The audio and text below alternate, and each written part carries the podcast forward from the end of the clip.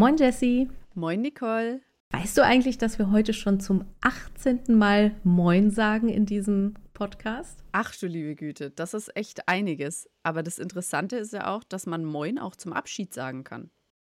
Das stimmt. Also ich, ich mache das zwar nicht, aber grundsätzlich kann man das tun, ja. Grundsätzlich ist es so ein bisschen wie Servus im Süden Deutschlands, ne? Hallo und Tschüss.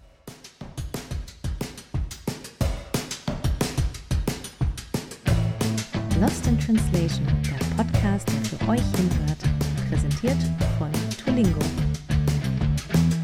Das bringt uns auch direkt zum Thema, weil heute die Folge, wie ihr es vielleicht schon am Namen erkennt, ist so ein bisschen Abschied, aber jetzt auch nicht auf Dauer. Also ihr habt uns jetzt nicht komplett los, aber zumindest gibt es eine kleine Pause von uns erstmal. Genau, und äh, für diese Pause gibt es natürlich auch äh, Gründe, gute Gründe, wie ich finde. Vielleicht können wir heute die Folge nutzen, um zu reflektieren, denn ich finde, reflektieren hat auch viel mit Kommunikation zu tun. Und auch einen kleinen Ausblick geben, wie denn die nächste Staffel aussehen könnte. Finde ich eine absolut gute Idee und ich finde es absolut richtig, was du sagst, weil wenn man die ganze Zeit nur redet und nicht einmal drüber nachdenkt, was man eigentlich gesagt hat, dann kann man es auch sein lassen, glaube ich. Deswegen ist Reflexion sogar ein ganz, ganz wichtiger Teil von der Kommunikation. Vor allen Dingen kann man dann nicht besser werden. Das ist auch im Grunde das, was wir jetzt machen wollen. Wir wollen nämlich besser werden. Wir haben jetzt, wie Nicole schon sagt, 18 Folgen dann hinter uns mit heute ähm, und haben über diese Folgen hinweg wahnsinnig viel gelernt, was das Podcasten an sich betrifft. Ähm, besonders interessant ist nämlich, dass das von uns beiden der allererste Podcast ist. Ganz genau. Also wir wurden sozusagen ein bisschen ins äh, kalte Wasser geschmissen. Und ich weiß nicht, ob die meisten das wissen, aber wir machen tatsächlich in diesem Podcast alles selbst. Also wirklich von der Themenrecherche, der Gästeakquise, dem Vorbereiten des Podcasts, dem Sprechen des Podcasts, dem Nachbereiten des Podcasts, plus natürlich auch der Verbreitung, quasi die Texte schreiben auf unserer Website und natürlich auf den ganzen Plattformen, wo ihr uns natürlich immer noch abonnieren könnt. Und lasst ähm, gerne ein Like überall da. Natürlich, natürlich. Genau, also alles von, von A bis Z machen wir selbst. Und ja, wir haben vorher sowas eben noch nie gemacht und wir machen diesen Podcast nebenher sozusagen. Also das ist ein Teil unseres Jobs. Ich bin ja eigentlich SEO-Manager und mache meine SEO-Dinge und äh, Jessie ist Content Creator und macht ihre Content Creator-Dinge. Und äh, ja, wie gesagt, wir haben natürlich von, ähm, unseren, von unserem Chef natürlich Zeit dafür bekommen für dieses Projekt und da sind wir auch sehr glücklich. Und wie gesagt, wir haben sehr, sehr viel gelernt und sehen aber noch mehr Potenzial. Ganz genau. Und Nicole hat es vorhin schon kurz angedeutet. Wir wollen quasi jetzt das Ganze in ein neues Format bringen, und zwar ein sogenanntes Staffelformat, also dass wir vorab ähm, den Podcast produzieren und dann kommt quasi eine ganze Staffel für euch. Also die Staffel ist dann auch schon vorher ähm, fertig, bevor wir die online bringen weil wir uns damit auch erhoffen, dass wir dadurch eine konsistente Qualität erzielen, weil wir vorher uns einfach nur auf die Produktion konzentrieren müssen, ohne den Zeitdruck zu haben, dass die Folge in zwei Tagen online gehen muss. Und genau bei dem Prozess möchten wir auch unsere ganzen Learnings mit einbringen, die wir über die letzten Monate eben gemacht haben. Und ich würde auch direkt mal sagen, ähm, wir nehmen euch da auch mit in unseren Prozess, also was wir so alles gelernt haben. Dafür ist die heutige Folge da. Und deswegen meine erste Frage. Nicole, was war dein größtes Learning aus den letzten Monaten Podcast-Produktion? Das ist ziemlich schwer zu sagen und ich glaube, man müsste es ein bisschen aufteilen. Also ein einziges Learning ähm, ist, glaube ich, ein bisschen schwierig herauszustellen. Mm, das eine ist die technische Seite. Wie gesagt, wir hatten äh, nicht wirklich Ahnung. Wir hatten zwar schon gute Mikrofone zu Hause und äh, diverse Programme, aber alles immer nur so als Hobby genutzt. Und dann davor zu stehen und es ähm, professionell für den Job zu nutzen, das bringt nochmal eine ganz andere Herausforderung mit sich. Und ich glaube, gerade da habe ich definitiv viel dazu gelernt. Ähm, und was die Inhalte angeht oder das, äh, ja, was die Themen angeht.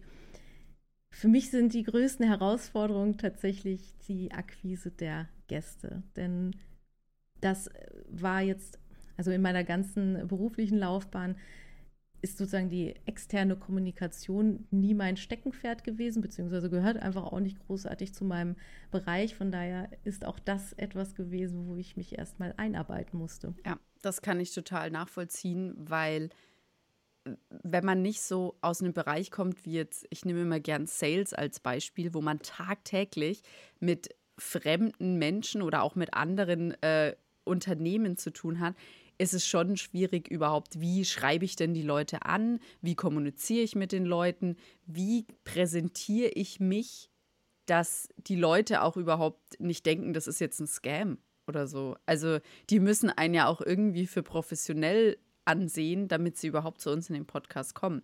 Und das ist natürlich auch schwierig dadurch, dass es unser erster Podcast ist. Also wir sind jetzt auch noch nicht die, die sagen, hey, natürlich, wir haben schon Jahre Podcast-Erfahrung auf dem Buckel und deswegen ähm, ist es ganz easy, dass ihr da bei uns mit reinkommt und so. Genau, und nicht jeder schreit direkt hier bei einem kleinen genau. Podcast. Ne? Ja, also eben. wenn man wenn man nicht gerade gemischtes Hack ist, dann ja. ist es vielleicht noch mal eine Stufe herausfordernder, auch Menschen halt zu überzeugen, dass es äh, cool ist, bei uns im Podcast mal aufzutauchen. Eben, genau, weil es, die opfern ja auch ihre Zeit und wir haben halt jetzt noch keine große Plattform, mit der wir ähm, Leute anlocken können und so sagen können, ja, da kriegt ihr dann halt auch die 1000 Hörer pro Folge und das bringt ihnen dann auch was. Deswegen es ist, wenn man von ganz klein startet, ist es auf jeden Fall nochmal eine ganz andere Herausforderung. Aber ich glaube, gerade da in dem Bereich habe ich äh, viel gelernt und wir haben auch gemerkt, dass das quasi ein USP sein könnte für unseren Podcast, dass wir uns mehr auf Experten aus unserer Branche, ähm, also Kommunikation und Marketing, konzentrieren. Und ich glaube, dass wir uns dadurch ja einfach abheben können von ähnlichen Podcasts. Ganz genau. Und man hat dadurch ja dann auch mehr Reichweite, weil wir nicht nur unsere Zielgruppe erreichen, die man jetzt mit den Themen erreichen würde, die wir sonst so haben, wenn wir die zu zweit beschnacken, sondern eben auch die Zielgruppen von den Experten und Expertinnen, die wir dann einladen. Außerdem ist eines unserer ganz, ganz großen Ziele schon immer gewesen, Wissen zu vermitteln, weil es soll ja auch ein Bildungspodcast sein. Und da gelangen wir halt irgendwann auch an die Grenzen von unserer Expertise, weil wir nicht immer über unsere Expertise reden können. Irgendwann habt ihr da auch keine Lust mehr drauf. Deswegen ähm, ist es ganz schön, wenn wir uns einfach mit neuen und frischen Experten und Expertinnen umgeben, die dann über ihre Expertise reden können. Welches Thema hat dich denn bei unseren Gästen so am meisten nachträglich beeindruckt? Also ich fand gerade die Folge mit Gen Z richtig spannend, weil das aber auch ein Thema ist, was ich privat total spannend finde und weil ich auch super gerne ähm, viel Neues lerne von, von Generationen, die Dinge anders angehen als ich. Und deswegen war das eins meiner liebsten Themen, wo ich auch sehr viel rausgezogen habe. Und was ich auch sehr spannend fand, war dann nochmal das Duftmarketing. Wobei ich da sagen muss, ich bin sehr gespannt, wie sich das noch entwickelt, weil ich schon seit ich ganz, ganz klein bin, eigentlich immer gehofft habe, dass sich irgendwann Fernsehen und Kino in die Richtung entwickelt, dass es dann 4D ist und so. Ähm, aber ich natürlich nicht weiß, wie das gehen soll. Deswegen finde ich das ganz spannend, wie da so die Forschung ist und wie sich auch einfach Menschen und, und wie, wie sich so die Gefühle verändern, wenn man bestimmte Gerüche eben hat. Deswegen finde ich ein ganz spannendes Thema. Was war es denn bei dir?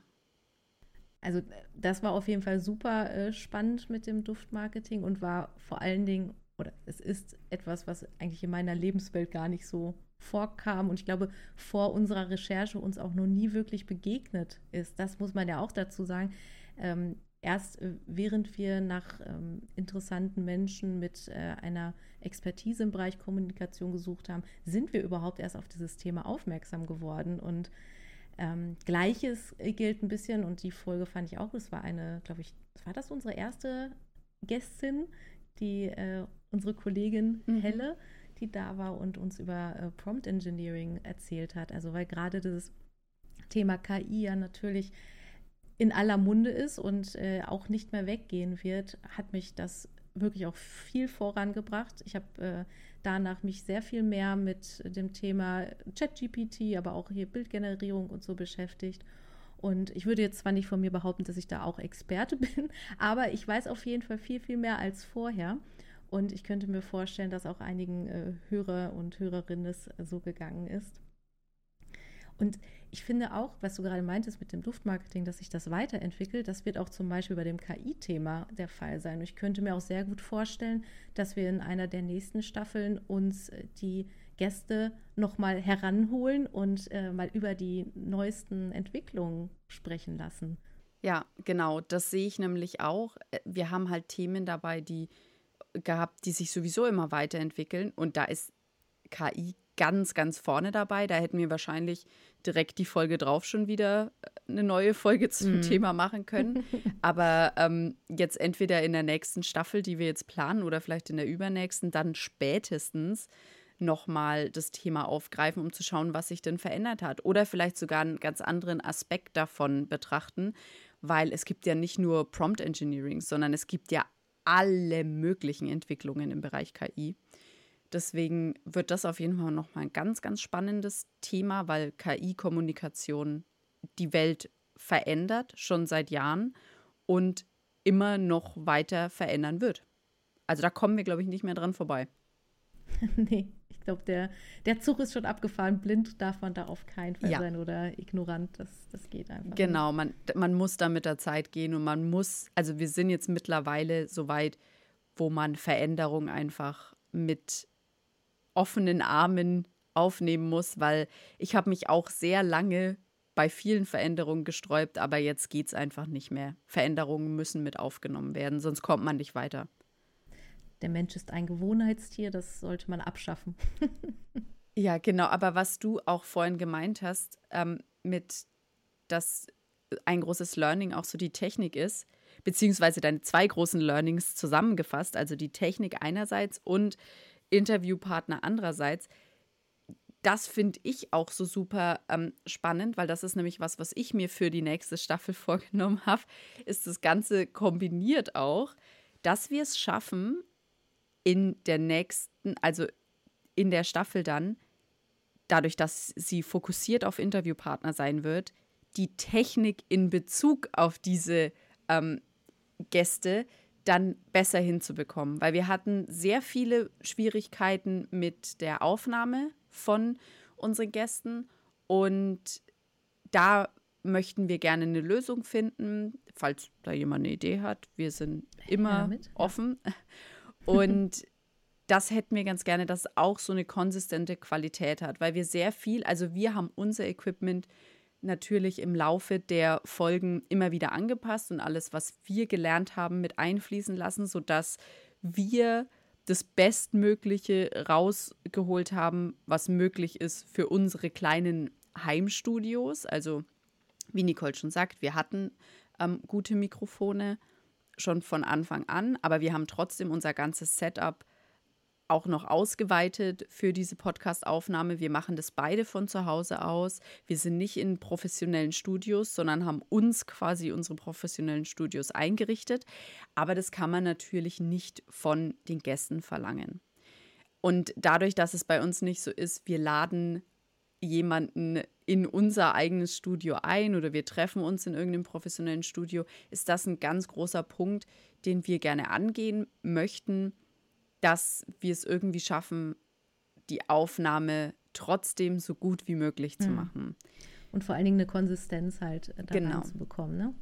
Ja, das würde uns dann auch ganz viele Bauchschmerzen wegnehmen, weil so ist es jetzt, wir nehmen kompletten Podcast mit jemandem auf und wissen dann erst danach, ob eigentlich die Aufnahme was geworden ist.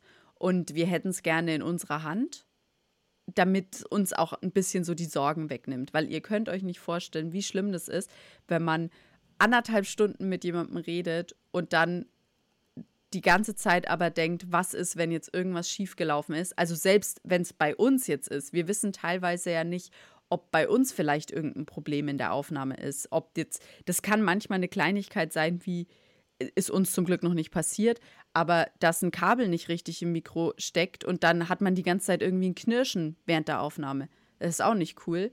Und je mehr Kontrolle man selber über diesen, diesen Aufnahmeprozess hat, desto besser. Und da wollen wir eben hin. Weil in einem professionellen Aufnahmestudio hätte man es wahrscheinlich eher so, dass wir die ganze Zeit sprechen. Und wir haben aber jemanden, der ähm, immer, also während wir sprechen, zuhört und unsere Aufnahme live überprüft. Also kann quasi direkt, der Tontechniker kann direkt feststellen, ob es ein Problem gibt und ob wir kurz stoppen müssen und so weiter. Und das haben wir eben nicht, weil wenn wir sprechen, dann hören wir unsere Aufnahme nicht. Also das sind so kurzes Behind the Scenes quasi. Deswegen ist bei uns jede Aufnahme so, hoffentlich hat alles geklappt.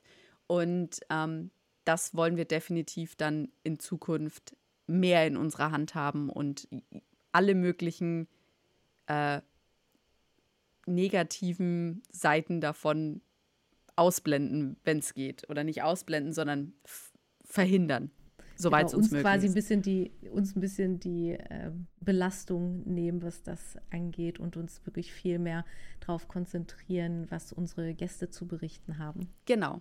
Eben, das ist so, damit wir wirklich den Fokus 100% auf die Gäste richten können, was super wichtig ist auch und was wir eigentlich auch immer gemacht haben, aber es war halt immer im Hinterkopf noch dieses, ach du Schande, was ist, wenn jetzt was nicht klappt? Definitiv. Ich glaube, jeder, der äh, schon mal halt so ein neues Projekt hatte und auch gewisse Ansprüche an sich selbst hat, kann das wahrscheinlich nachvollziehen ja, dass man sich vielleicht so einen Druck macht, aber dass man da auch von weg will, um einfach Qualität liefern zu können. Genau, das liegt uns natürlich auch total am Herzen für euch. Ihr seid ja die, die sich das alles anhören und da sind wir auch sehr dankbar für. Und deswegen wollen wir für euch natürlich auch alles besser machen noch. Vielleicht könnte man noch ein, eine Überlegung mit reinbringen, die schon im Raume stand. Ihr habt ja jetzt immer nur unsere Stimmen auf dem Ohr. Es äh, sind Überlegungen da, ob wir uns nicht auch äh, mit Gesicht quasi zeigen und ein äh, YouTube-Format aufnehmen, beziehungsweise den ähm, Podcast quasi mitschneiden und euch dann halt auf unserem Tolingo-Kanal zur Verfügung stellen. Vielleicht ist es ja manchmal schöner, äh, Reaktionen ähm, auch bei den Gästen im Gesicht zu lesen. Ich glaube, das gibt manchmal ja eine andere Dimension mit. Exakt, genau. Und da kommen wir dann natürlich nochmal zu einem Punkt, der auch wieder neu ist für uns. Deswegen wollen wir das vorab natürlich auch alles testen und gut hinbekommen, dann, damit auch das Videoformat für euch ansehnlich ist. Deswegen ich, ich glaube, wir kommen so langsam Richtung Ende, weil ich denke, wir, ähm, wir haben unseren Punkt gemacht. Aber du weißt ja, wir ähm, arbeiten auch daran, unser, äh, unseren Lost-In-Moment zu etablieren. Und deswegen frage ich dich jetzt einmal, wann warst du in diesen 18 Folgen mal richtig lost? Wahrscheinlich jetzt in diesem Moment, wo ich dir die Frage stelle. ähm, ich glaube, es gibt ganz, ganz viele Momente, in denen ich lost war.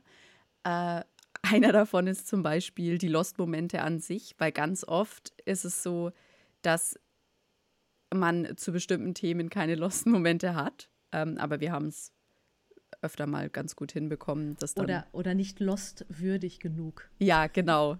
So Standard-Lost-Momente.